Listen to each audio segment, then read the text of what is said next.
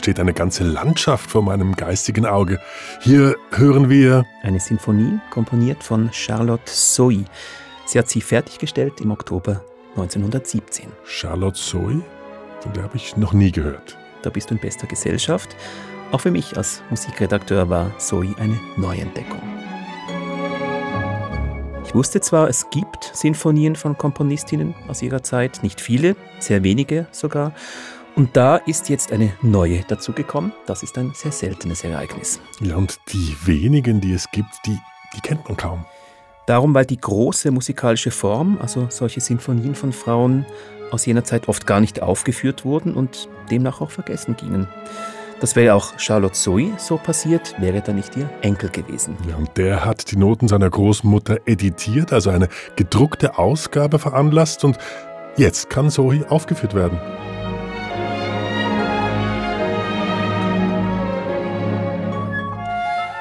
Dieser Enkel hat die Partitur seiner Großmutter also aufführbar gemacht. Die war ja nur handgeschrieben. Er hat sich während zwei Jahren zusammengesetzt mit einer Dirigentin, die mit ihrem Orchester dann die späte Uraufführung gespielt hat. Und danach hat sich ein französisches Institut eingeschaltet. Palazzetto Bruzane heißen die. Bruzane hat diese Sinfonie aufgenommen und in einer großen Sammlung mit Musik von Komponistinnen aus dem 19. und frühen 20. Jahrhundert diesen Frühling herausgebracht. Wir reden über solche wiederentdeckte Musik von Frauen. Auch über das Institut Palazzetto Brüssanet. Und natürlich über diese Charlotte Zoe. Ich bin Benjamin Herzog. Musikredakteur bei SRF 2 Kultur. Mein Name Bernhard Senn.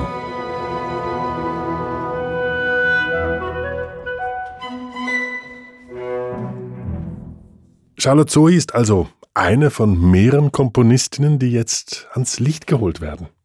Richtig.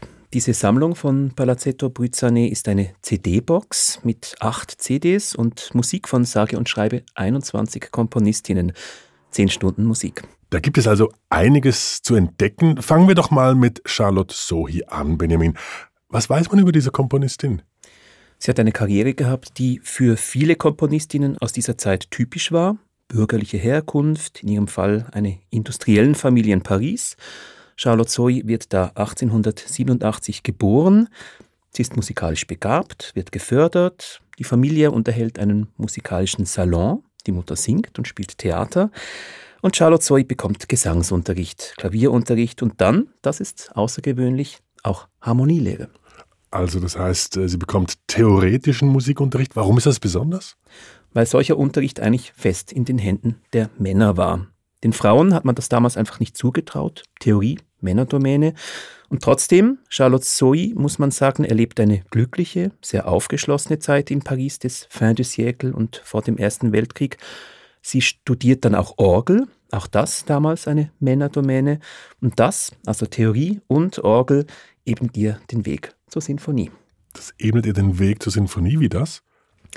Ja, weil die Orgel mit ihren verschiedenen Registern und dem raumfüllenden, opulenten Klang eigentlich wie ein Sinfonieorchester ist, das Zoe da mit Händen und Füßen bedienen kann.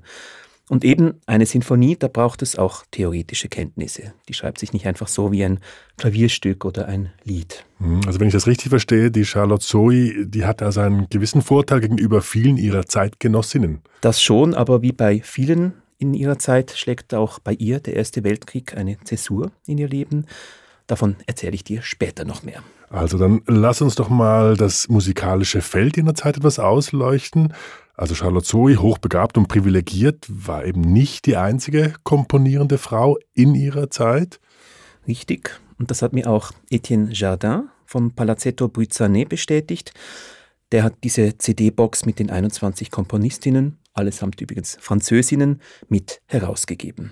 La production des compositrices euh, à l'époque euh, est quand même très orientée vers des petites formes parce que le, leur facilité à être jouée dans des grandes sociétés de concert ou sur des scènes lyriques était assez restreinte. Et donc il fallait quand même des personnalités très particulières pour réussir à casser le, le plafond de verre en fait qui les empêchait d'atteindre ces œuvres. Donc Hm, Etienne Chardin spricht da also von einer gläsernen Decke, an die die meisten Komponistinnen gestoßen sind damals. Ja, und es hat offenbar schon eine sehr starke Persönlichkeit gebraucht, um im Sinfoniekonzert oder gar auf der Opernbühne aufgeführt zu werden. Die meisten Komponistinnen im 19. und frühen 20. Jahrhundert haben sich deshalb auf kleine Formen beschränkt, also am Klavier begleitete Lieder, wie zum Beispiel dieses da.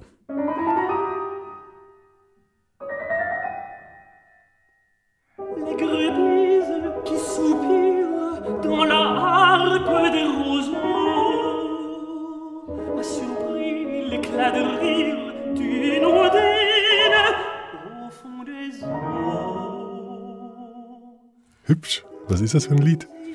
Ein sehr raffiniertes, finde ich. Es geht hier um die Undine, also dieses Wasserwesen. Und die Komponistin heißt Edwige Chrétien.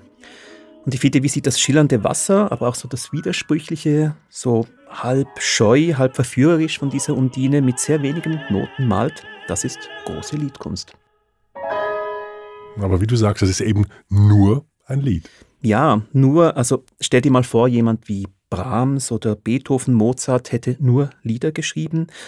Selbst Schubert, Schumann, das sind ja wichtige Liedkomponisten, die alle sind uns hauptsächlich als Sinfoniker bekannt, also mit einer sehr repräsentativen, teuren musikalischen Gattung. Damals hieß es, komponieren dürft ihr Frauen, ja, aber das Feld der prestigeträchtigen Sinfonik und damit auch das Business überlasst mal uns Männern. Und da setzt zum Beispiel wieder Palazzetto Bryzane ein. Palazzetto Bryzane, den hast du jetzt bereits zum vierten Mal erwähnt. Wer steckt dahinter? Ja, Bryzane, das ist ein Doppelname. Nicole Brü ist Millionenerbin des L'Oreal-Konzerns. Sie finanziert die Sache. Zane ist italienisch und der Name eines kleinen Palazzo in Venedig, wo die Stiftung Palazzetto Bryzane zu Hause ist. Ihre Hauptaufgabe liegt nicht in der spezifischen Förderung von Komponistinnen, sondern eigentlich ganz allgemein darin, unbekannte französische romantische Musik zu fördern. Okay, aber jetzt waren wir, wie gesagt, dabei, Musik für Sinfonieorchester und die wurde damals im 19. Jahrhundert in der Regel nicht von Frauen geschrieben. Das ist richtig. Aber auch irgendwie nicht. Etienne Chardin vom Palazzetto Bryzane zum Beispiel sagt, wer sucht, der findet. Auch Sachen für Orchester von Komponistinnen, die noch nie gespielt wurden. En cherchant, néanmoins, on trouve des œuvres euh, écrites pour orchestre, parfois qui ont été écrites pour orchestre mais jamais jouées du vivant des compositrices. Donc euh, l'intérêt, c'est justement de rééditer ces partitions, les proposer à des orchestres et les entendre parfois pour la première fois pour voir euh, ce que ça donne. Und bei Charlotte Zoe haben sich die Erben um ihre Musik. Par exemple, les, œuvres de Charlotte Sohi, euh, qui sont, alors certaines étaient euh, connues de son vivant, d'autres euh, sont restées complètement inédites et restées sous la forme de manuscrits. Et ce sont ses héritiers qui se sont emparés un peu de ces manuscrits et qui les ont fait rééditer. Genauer war es der Enkel von Charlotte Zoe, François-Henri Labbé heißt er, selbst auch Musiker.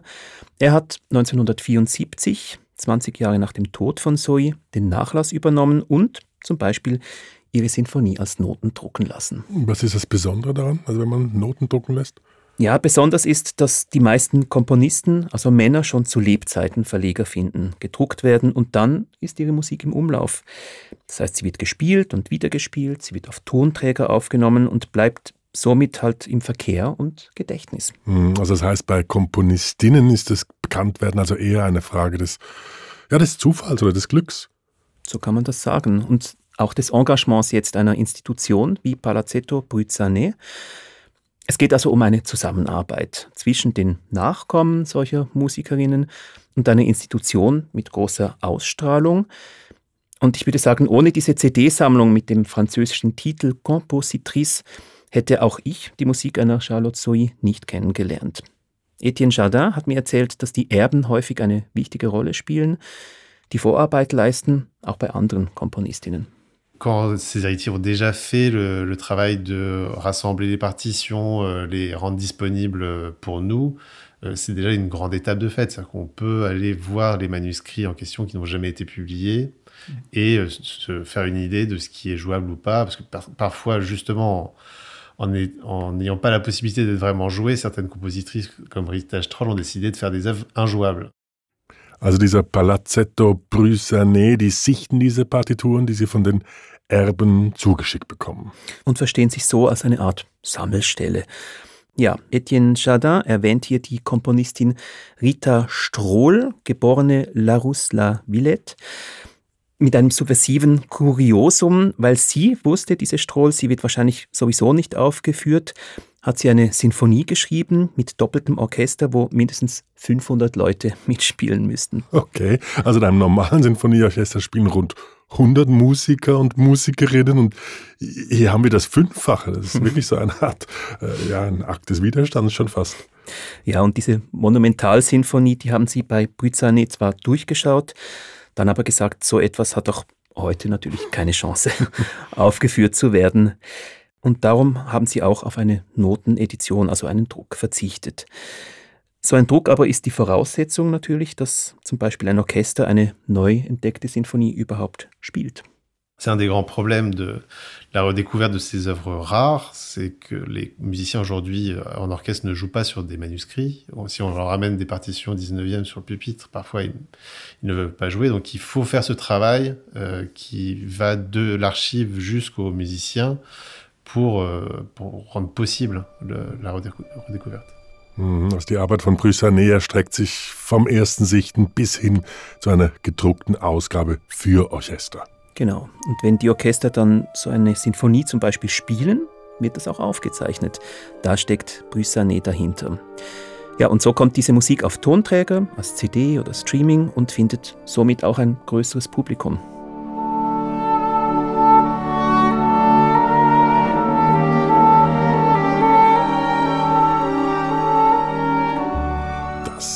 Klingt jetzt irgendwie nach Orient.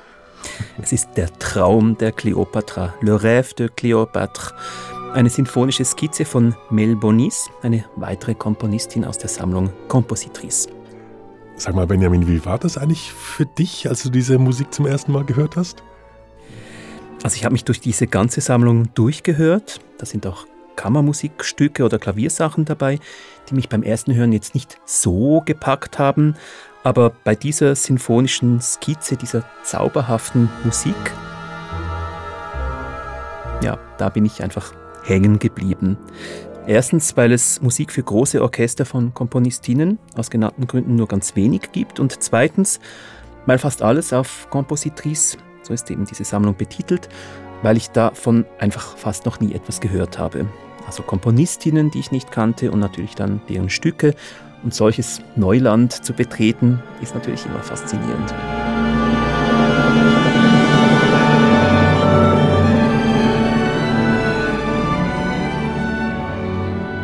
Und wie steht es eigentlich um die musikalische Qualität, also gerade von dem, was wir hier hören?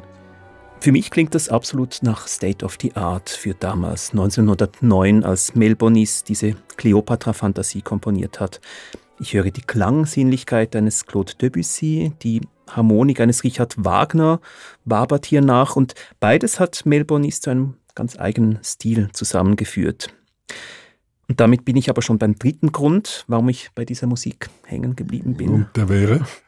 Ja, ich habe mich beim Hören gefragt, ob es denn so etwas wie einen weiblichen Tonfall gibt. Oha, weiblicher Tonfall, das klingt jetzt ein bisschen nach Klischeefalle. ja, ich weiß. Offenbar bin auch ich da hineingetreten. Vielleicht ist es irgendwie verständlich, wenn man so zehn Stunden Musik vor sich liegen hat, ausschließlich von Komponistinnen. Ich habe die Frage dann einfach an Etienne Chardin weitergegeben und der hat mich beruhigt, dass ich da nicht der Einzige bin mit dieser Frage. Allerdings sei auch die Idee von Palazzetto Puzzane eine ganz andere gewesen. Nous, c'était clairement pas ce qu'on voulait montrer. On voulait justement montrer que ces, ces musiciennes, elles font partie de leur euh, temps.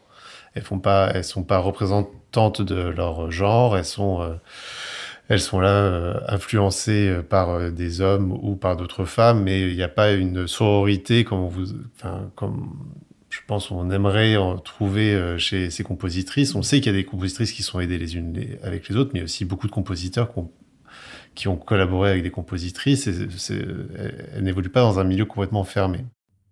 Also, wenn ich das richtig verstanden habe, dann sagt Etienne Jardin hier, die Komponistinnen auf diesen CDs sind Vertreterinnen ihrer Zeit und nicht ihres Geschlechts. Und von daher gibt es ja klarerweise auch keinen weiblichen Tonfall. Genau, und er sagt auch, es gab keine Zirkel ausschließlich von Komponistinnen damals. Die haben sich sicher untereinander beeinflusst, aber sie haben auch ihre männlichen Kollegen beeinflusst und diese sie umgekehrt. Mit meinem Denken, so mein Nachsinnen über einen weiblichen Tonfall, so ist mir dann bewusst geworden, war ich eher im tiefen 19. Jahrhundert verheddert. Und damals, so nochmals Etienne Jardin, damals hat so ein Denken den Frauen das Leben tatsächlich ganz schön schwer gemacht.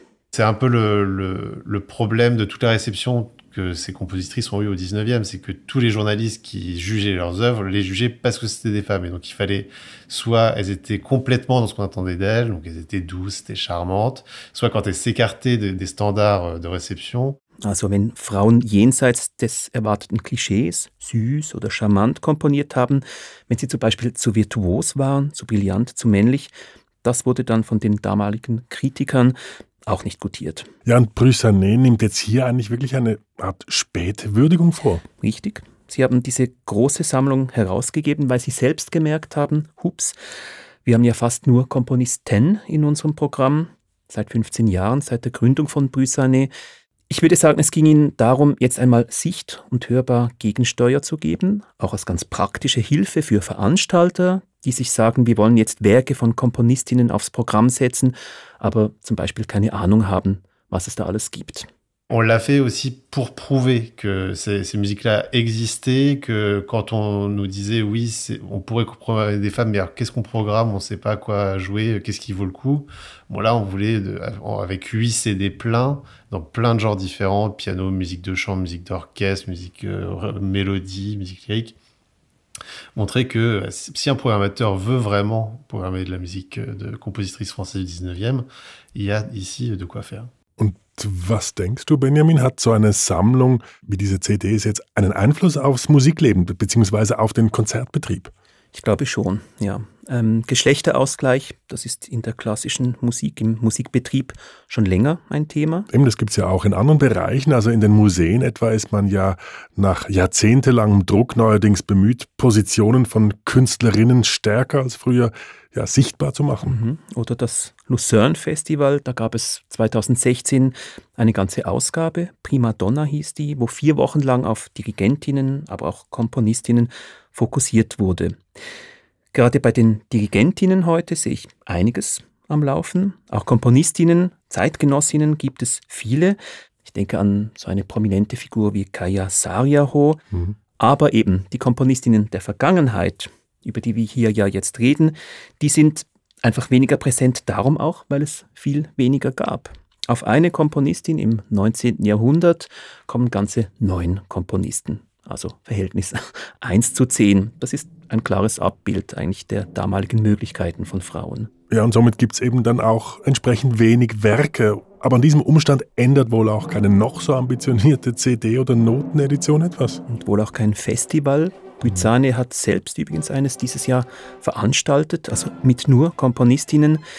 Immerhin, da wurde auch eine Oper gezeigt, konzertant, das heißt also ohne Bühne und ohne Inszenierung. Cor nel petto vedo già di qua la chiesa vedo ancor di là il mio tetto cambia all'or del mio Lass mich raten, Opern von Komponistinnen gibt es vermutlich noch sehr viel seltener als symphonische Werke. Das stimmt, vor allem mit dem Blick in die Vergangenheit. Da war die Hürde einfach noch höher. Das hatte vor allem ökonomische Gründe. Ökonomische Gründe? Warum denn? Ja, das finanzielle Risiko war einfach viel größer als beispielsweise bei einer Kammermusik-Soiree. Man muss sich das so vorstellen. Also im Salon, da waren die Komponistinnen völlig auf Augenhöhe. Sobald es aber darum ging, ein teures Sinfonieorchester zu bezahlen oder eine noch viel teurere Oper zu produzieren, haben die Veranstalter gekniffen. Diese Oper, von der wir gerade einen Ausschnitt gehört haben, das ist eine Faustoper, also nach Goethe von Louise Bertin. Im Juni ist die in Paris konzertant zu hören gewesen und nächste Saison kommt sie dann richtig inszeniert an ein deutsches Opernhaus nach Essen.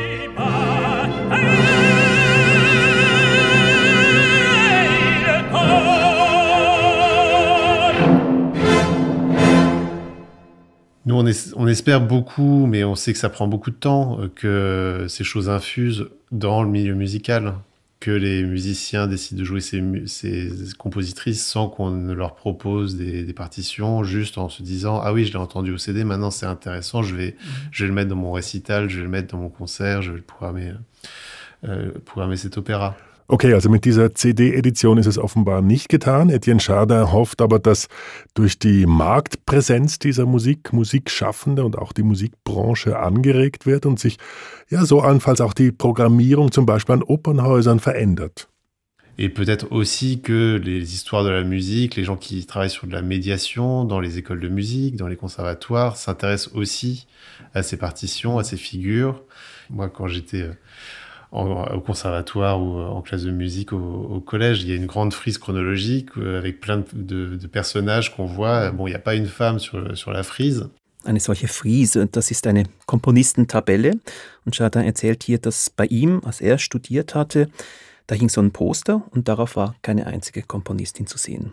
Das ist doch ein klares Manko und irgendwie ein Beispiel dafür, wie Frauen, Komponistinnen einfach unsichtbar mhm. gemacht wurden. Aber dass sich das jetzt ändert, davon ist Etienne Chardin überzeugt. Er sagt, dieser Change sei ein Gebot der Stunde der Politik. On se rend compte aussi euh, en France, mais surtout euh, dans le milieu germanique, euh, que c'est une demande du politique de, de, ne pas programmer que des hommes, d'avoir, d'insérer, euh, enfin, que les, les, gens qui dirigent des, des, orchestres ou qui dirigent des maisons d'opéra ont on ressent le besoin d'afficher aussi qu'ils ne programment pas que des hommes. Et donc, c'est une chance pour nous parce que ça nous ouvre des, des cases de programmation äh, qui n'avaient peut-être pas lieu d'être il y a dix ans. Und, sagt Etienne Jardin, das ist eine Chance jetzt. Vor zehn Jahren wäre diese Sammlung mit Komponistinnen nicht auf das gleiche Echo gestoßen. Er spricht hier von Frankreich und vom deutschsprachigen Raum, also auch von der Schweiz. Jetzt Hand aufs Herz, Benjamin. Äh, wie sieht es bei uns hier aus? Also spielen die Sinfonieorchester tatsächlich die Musik dieser französischen Komponistinnen? Ich habe die Programmhefte der nächsten Saison mal durchgeblättert von den großen Orchestern hier. Und tatsächlich habe ich nur etwas gefunden, eine Sinfonie. Es ist die dritte Sinfonie von Louis Farranc. Das Sinfonieorchester Basel wird die spielen. Aber auf die tolle Sinfonie von Charlotte Zoe müssen wir offenbar noch warten.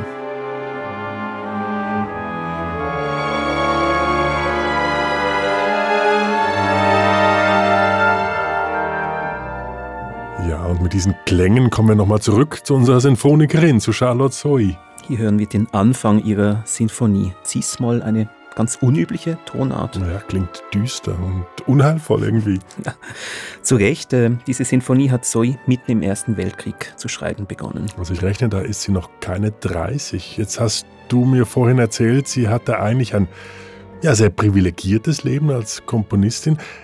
Sagen wir doch noch ein bisschen mehr dazu. Ja. Charlotte Zoe heiratet 1909 einen Komponisten, Marcel Labbé, und sie beendet das Konservatorium auch während dieser Zeit. Dann schreibt sie erste Kompositionen, zum Beispiel eine Klaviersonate. Ähm, vieles signiert sie aber nicht mit ihrem vollen Namen, sondern nur mit CH Zoe. Warum macht sie das? CH, das könnte auch ein Mann sein, ein Charles zum Beispiel. Okay. Also sie will nicht sofort als Frau auffallen. Und das, finde ich, sagt doch etwas über ihre Zeit aus, dass sie sich so verstecken muss. Zoe hingegen, das ist der Nachname der Familie mütterlicherseits, also da besteht sie ganz selbstbewusst auf einer weiblichen Linie. Und die Mutter, das war ja diese Sängerin eben in Charlottes Familie. Hm, jetzt hat Etienne Jardin ja vorhin gesagt, dass die Gesellschaft um die Jahrhundertwende relativ offen war in Bezug auf den Austausch zwischen Komponistinnen und Komponisten. Hatte Charlotte Zoe auch Teil daran an diesem Austausch? Bestimmt. Sie und ihr Mann treten in den Salons der Pariser Mäzene und Mäzeninnen auf. Sie umgeben sich auch sonst mit Berufskollegen, also Komponisten wie Albert Roussel oder Vincent Dandy. Auch Alberic Magnard gehört zu den Freunden. Das sind alles gewichtige Namen der Zeit. Und dann kommt der Erste Weltkrieg. Richtig. Charlottes Mann wird eingezogen Sie selber zieht sich mit den Kindern aufs Land zurück und beginnt dort eben diese Sinfonie zu schreiben, diese Cis-Moll-Sinfonie als Reaktion, kann man sagen, auf den Krieg und auch als Reaktion auf den Tod des geschätzten Alberic Magna, dieses Komponisten. Die Tonart, dieses eben sehr seltene, düstere Cis-Moll, das übernimmt sie aus einer Magna-Sinfonie und ich glaube, das ist bestimmt kein Zufall, sondern ja, eine Hommage.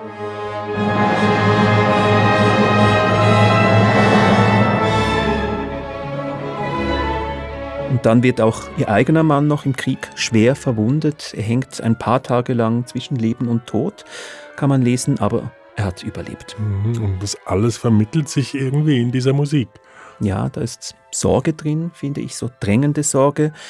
Zwischendurch auch Erleichterung, also Licht und Schatten.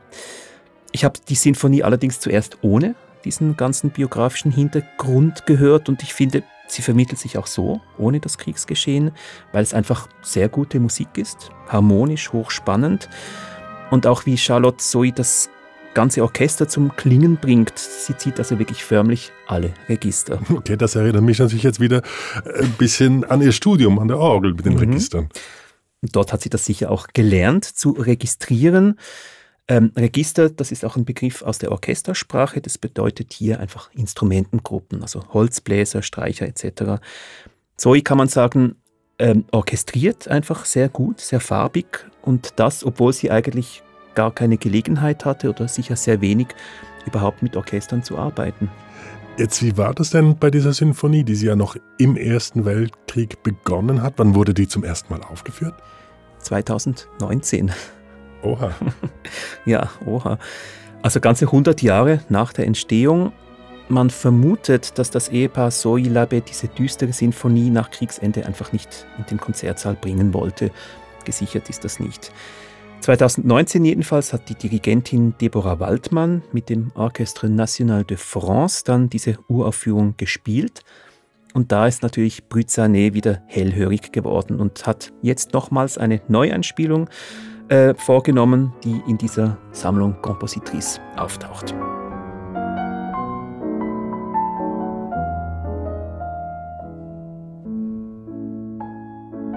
Ja, und das klingt jetzt nochmal ganz anders. Ja, das ist Musik, die Zoe viel später geschrieben hat, nämlich 1944, elf Jahre vor ihrem Tod. Sie ist also produktiv geblieben bis fast ans Lebensende und im Stil, ja, man hört es immer schön romantisch. Kommen wir zum Fazit, Benjamin. Der Blick zurück, der lohnt sich. Die Musikgeschichte wird definitiv nicht von Männern allein geschrieben. Und mir bleibt diese Cis-Moll-Sinfonie von Charlotte Zoe in Erinnerung. Das ist einfach ein starkes Werk. Und ich hoffe stark, dass da noch weitere solche Schätze ans Tageslicht kommen.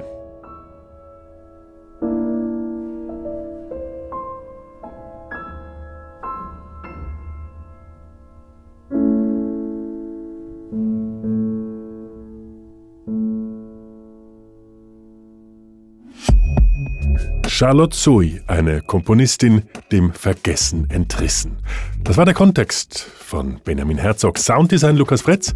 Ja, und gibt es in Ihrer Familiengeschichte auch unentdeckte Komponistinnen? Schreiben Sie uns kontext.srf.ch.